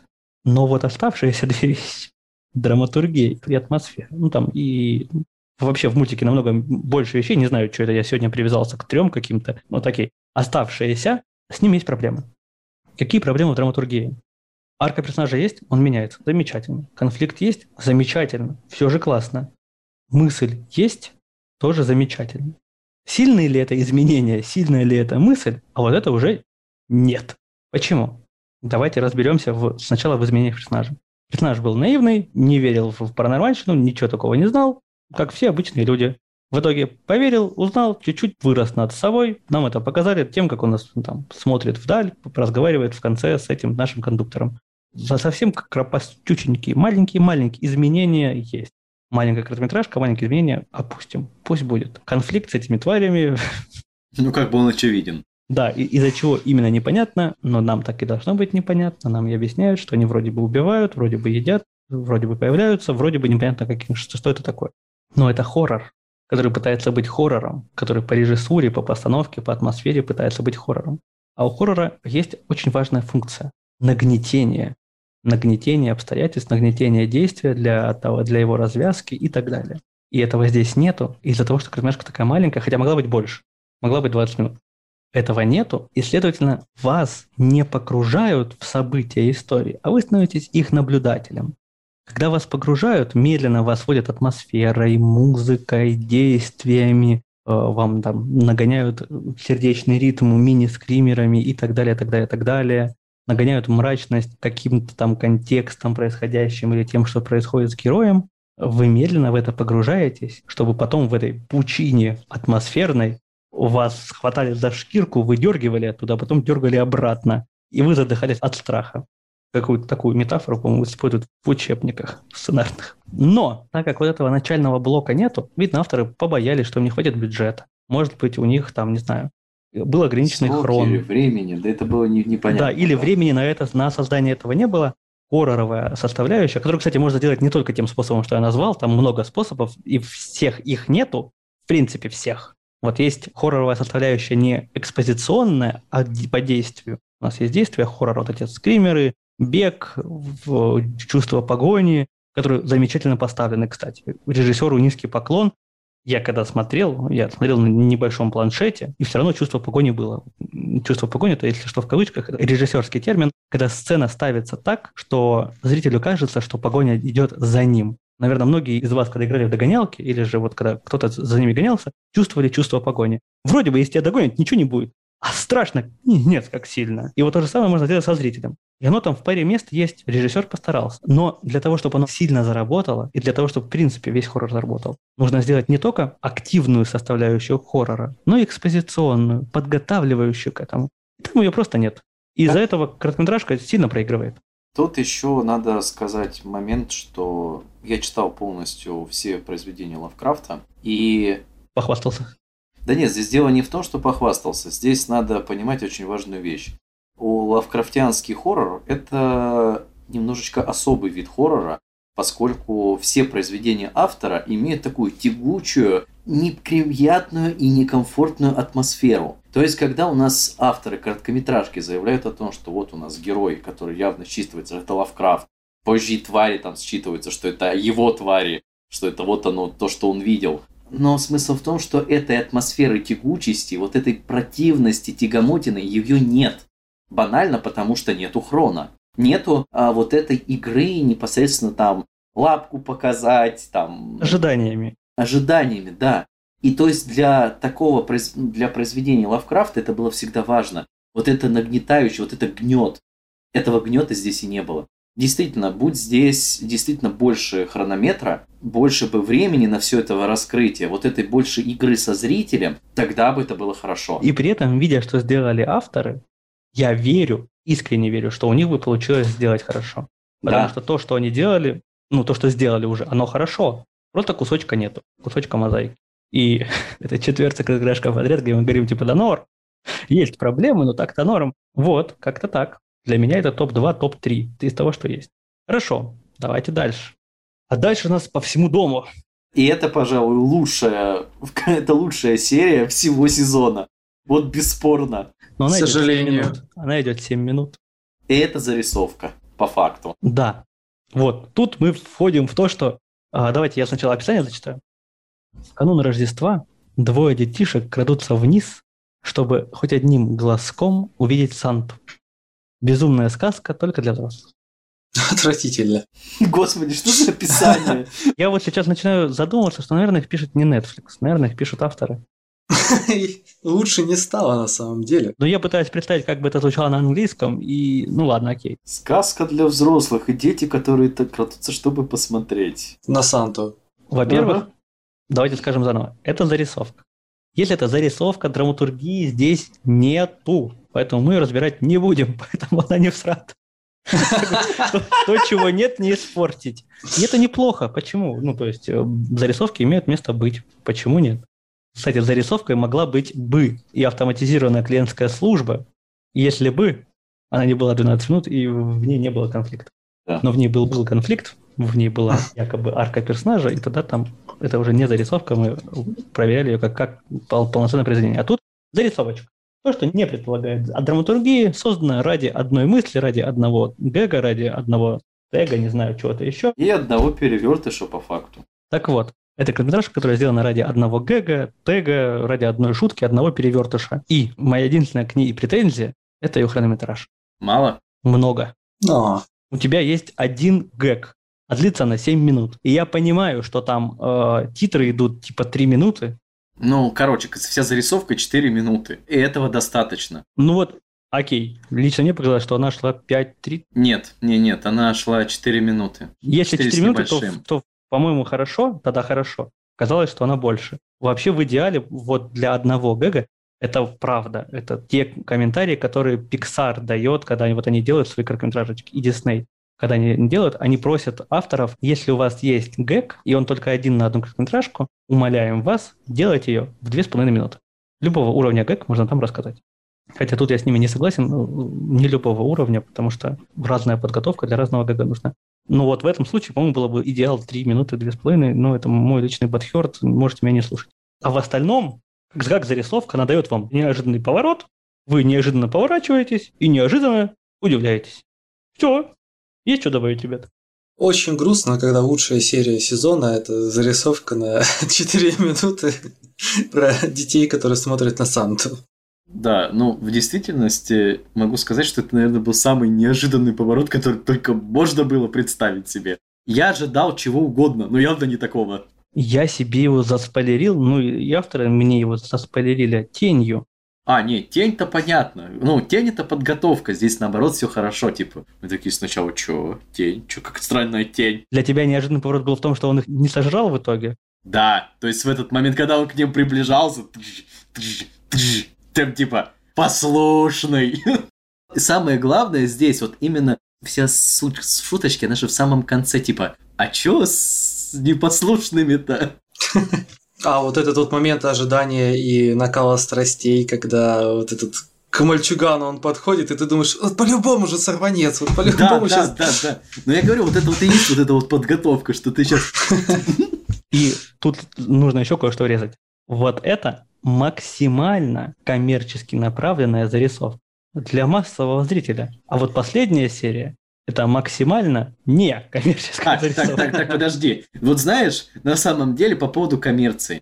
Вот если бы вот э, по всему дому в этой зарисовке, когда пацан открывал коробку и внутри вместо поезда лежала бутылка Кока-Колы какой-нибудь, я говорю, предположим, что с позиции, с А, позиции коммерции, типа рекламы, да. О, господи. Не-не, смотри, он когда должен был этот а, в трубу залазить, он такой, праздник нам приходит. Эта реклама бы точно, точно бы запомнилась. Вот Ну да, потому что э, вот сейчас для зрителей, когда мы говорим про зарисовки, зарисовки это часто рекламы, и поэтому Артем сейчас связал это с рекламой. Вот вам хороший пример, кстати, за- зарисовочки, чтобы вы ее использовали. Ок, давайте следующее. Бункер, 13 минут. После аварийной посадки на скалистой планете пилот пытается найти укрытие, но он не подозревает, что опасность притаилась совсем рядом. Ну, вот это, кстати, нормальное описание. Да, ну то есть они и те нормальные, к ним просто есть вопросы. Вот ровно как здесь есть вопросы, типа нафига здесь проскать свою планету, какая разница, как планета. Пытается найти укрытие, да, он не совсем укрытие, он же он уже ищет укрытие от Солнца, получается, потому что там такая раскаленная планета, я так понимаю. Он хочет свалить домой. Или хочет свалить домой, да, кстати, там. Ну ладно. Что скажете про бункер? Бункер ужасен по своей логике. Давай, сразу в бой, Сергей. Больше всего мне не понравился момент с тем, что он не может закрыть глаза. И, как я понимаю, через это нам пытаются накалять драматизм, но это максимально тупо. В смысле не может закрыть глаза? Что ты имеешь в виду? Там же робот, он типа сканирует, и там нельзя двигаться, поэтому он там замирает с открытыми глазами, и нам это еще делают крупным планом, то есть типа держать глаза открытыми это сложно. Но разве нельзя было просто закрыть глаза до этого и ждать, пока робот пройдет мимо? Вот это тот момент, который меня просто максимум выбил, потому что это там два раза на сканировании, и оба раза он такой серьезным лицом, такой, чтобы у него там ничего не моргнуло, учитывая его пальцы. Ну, то есть я всю короткометражку даже не подумал об этом. Я думал, что он просто сосредоточен и пытается не дрожать. Хотя про глаза ты прав. Скорее всего, ну, это есть. Потому что если бы он моргнул, да, робот бы это заметил. Ну, кстати, вообще не факт, потому что там, если смотреть по зеленой сетке, он просто видит, что целиком вот это вот морда. Объект. То, что он бы там моргал, мне кажется, не было бы никакой разницы. Не, там подсвечивались именно эти двигающиеся объекты. Когда он там откидывался, нам показывали взгляд робота, и то, что двигается, оно типа по-другому, более подсвечено. Он на это и реагировал. Ну, не знаю, может быть. Как, как говорится, атакует все, что шевелящееся, то, что не шевелится, атакует и... Шевелит и атакует. Шевелит и атакует. Артем, что скажешь ты? Анимация не самая плохая. Чем-то мне это очень сильно напомнило вот этот из первого сезона «Предел Орла». а Как про раз руку таки. тебе это не напомнило? Руку? Да. Рука спасения или рука помощи, где женщина в космосе оторвалась от станции и себе А, руку от, отфигачила. Да, что-то такое было И у той короткометражки, и у этой короткометражки одна и та же ошибка. Она всего одна, но она очень существенная. В общем-то, да. Получается, у нас вроде как бы и есть тут, с одной стороны, драматургия, но... Не, она Не- есть, полноценная, конфликт есть. Да нет, я... Нет, это понятно. Я про то, что у нас есть флешбеки Мгм. в этой истории, которые непонятно про что и зачем. Да, непонятно про что и зачем, это все портит, но Я могу сказать там единственное, что один флешбэк этот был про фонарик. про фонарик хороший флешбэк, да, он такой. Да, типа он просто, типа, а, ну да, у меня же фонарик вот здесь. Блин. Ну, типа, да, вот такое еще можно было подписать, но все остальное нахрена. И сейчас про главную ошибку, про логику здесь не буду, потому что стрессовая ситуация, персонаж мог как угодно туп-тупо поступить, э, да, все дела, можно поменять, но ни- ничего страшного. А вот про с драматургической точки зрения. Для всех-всех-всех, кто собирается делать подобные произведения в маленьком формате. Ребята, я вас умоляю не делать такого. Ровно как и в первом сезоне, так и в этом сезоне. Нам, как зрителю, плевать на происходящее с героем, потому что чтобы такая драма, комнатная закрытая драма, нацеленная на насилие над телом героя, на нас действовала в наше время, нам нужно так сильно привязать к герою, то есть описать, ну, чтобы с ним уже прожили какое-то время, чтобы он был ценен для зрителя, чтобы зритель его либо любил, ценил, уважал, что угодно чтобы на зрителя это действовало. В противном случае это чувак, с которым зритель знаком две минуты. Зрителю плевать на него. И все, что вы делаете в этой короткометражке, это просто показываете крупным планом насилие. А насилие, насилие крупным насилия. планом, оно уже давно перестало работать. Это было ново лет 10 назад. А сейчас всем уже плевать на это. Все хотят не насилия ради насилия, а чего-нибудь поинтереснее, чего-нибудь другого чего-нибудь разнообразнее, неожиданнее. И вот и вся ошибка, но она очень существенная. И об этом говорят и оценки этой серии, потому что они очень низкие вот в тех же подборках, о которых мы говорили. И об этом говорит даже то, что мне пришлось перед подкастом заново посмотреть, а что там было. Потому что я читаю «Бункер» такой, это, это о чем? Как-то так. У кого-то есть еще что добавить, ребят? В принципе, я бы хотел сказать, что по поводу общего ощущения от сезона, пускай у нас впереди еще одна серия, проблемы с анимациями. То есть даже там, где офигенная 3D-графика, и ты думаешь, что, блин, над этой серией должны работать высококлассные специалисты, ты видишь 3D-анимацию уровня дай бог мид, мидла, да, вот Джунами прям разит, то есть она настолько фиговая, что выпускник второго класса анимации в Animation School Не-не-не, не завышай, нет, что ты. Мне кажется, вот хорошие ребята 3-4 класса справились бы. Второклассники, это ты прям вот прям в самое сердечко ударил. Не, ну просто так, там такие С одной вот... стороны, не хочу обидеть аниматоров любой смерти робота, с другой стороны, не хочу обидеть второклассников. Так вот в том-то и дело, что импульс проходится на первом курсе, то есть именно вот это вот э, чувство веса, импульс, основы. То есть на втором классе они уже плюс-минус закрепляются. А тут были моменты, как, по-моему, допустим, в том же самом Сноу, когда чувак прыгает, и ты просто понимаешь, что оно так не работает, там какая-то Ничего ну, или бегает, физика. и там, да, там много чего такого есть. Да вот очень много. То есть вот такое ощущение, что все, все бюджеты слили вот именно на графон, а сценаристы и аниматоры это были знакомые, либо кто чем может. Про бункер могу еще сказать момент. Ну, давайте так, раз мы уже говорили о том, как править, не править, то и бункер на самом деле справляется вообще как дефектил. По факту, для того, чтобы нам больше привязать зрителя к э, непосредственно к герою, достаточно было, во-первых, не надо делать торваное дебильное повествование с флешбеками, когда у нас две минуты текущего момента, три минуты флешбека. Не надо так делать, это первый момент. Второй момент, для того, чтобы привязать непосредственно зрителя к нашему персонажу, в самом старте его полета там в эту битву и так далее, Просто покажите, допустим, как он прощается на старте со своей семьей. Ну, дайте что-то общее со зрителем. Да. То есть вот, вот он простой рядовой какой-нибудь пилот, вот он попрощался со своей семьей, и он вылетает уже на этом, ну, короче, и дальше уже по сюжету. Уже по-другому будет восприниматься. То есть уже чувствуется обратное, что у него вот есть семья, что она его ждет, он хочет к ним вернуться. То есть должна быть какая-то цель именно не, кто, не просто выжить ради того, чтобы выжить или показать насилие ради насилия. То есть в данном случае у героя должна быть такая понятная зрителю цель. То есть, ну вот это как один из И вариантов. То, даже в таком случае в коротком метре у вас ну, не хватит времени, чтобы нормально привязать. Да, это создаст какой-то пласт сопереживания, которого хватит для какого-то снова же пласта аудитории, но этого будет мало. Там часть хронометража была потрачена на то, что нам показывают, что он приземляется, и у него хватает там воздуха там, на 2 часа 5 минут, а до бункера идти 2 часа, то есть как бы и то, что он еще идет, и приходит у него там время заканчивается, почти кислорода не остается. То есть этот же хронометраж можно было бы потратить на то, ну, как спасти эту историю. Допустим, во время там этого боя, он мог бы там какого-нибудь своего товарища попытаться прикрыть. То есть также нам показали бы, что этот чувак уже не такой плохой. То есть не просто какой-то там рандомный боец, а то есть уже у него есть какие-то хорошие качества, и нам будет жаль, если он так просто загнется в этом бункере. То есть можно было многими способами исправить эту историю сделать ее намного лучше. Согласен. И теперь последняя короткометражка, которую вот именно разбирать я бы не хотел на подкасте. Вот те, кто дослушал до этого момента. Сейчас я зачитаю вам описание. Утонувший великан. Вода выносит на берег тело колоссального юноши, которому поражаются местные жители. Зрители, те, кто посмотрел, послушал нас, понял, о чем мы говорим, у меня для вас большая просьба. Смысла разбирать великана не вижу. Я думаю, вы прекрасно сами можете представить, что мы наговорим про великан. Нужно понимать только, что это зарисовка, которая могла быть не зарисовкой, долгая зарисовка. Пожалуйста, давайте проведем социальный эксперимент. Тем, кому понравилось, я вас прошу, без хейта, без ничего, напишите в комментариях, за что она вам понравилась. При этом ссылайтесь, я умоляю вас, только на свои личностные суждения и мнения. Не на обзор, который вы где-то прочитали, который хвалил эту короткометражку, а на свое личное. Отсейте всю информацию, которую вы про нее прочитали или читали, или слышали.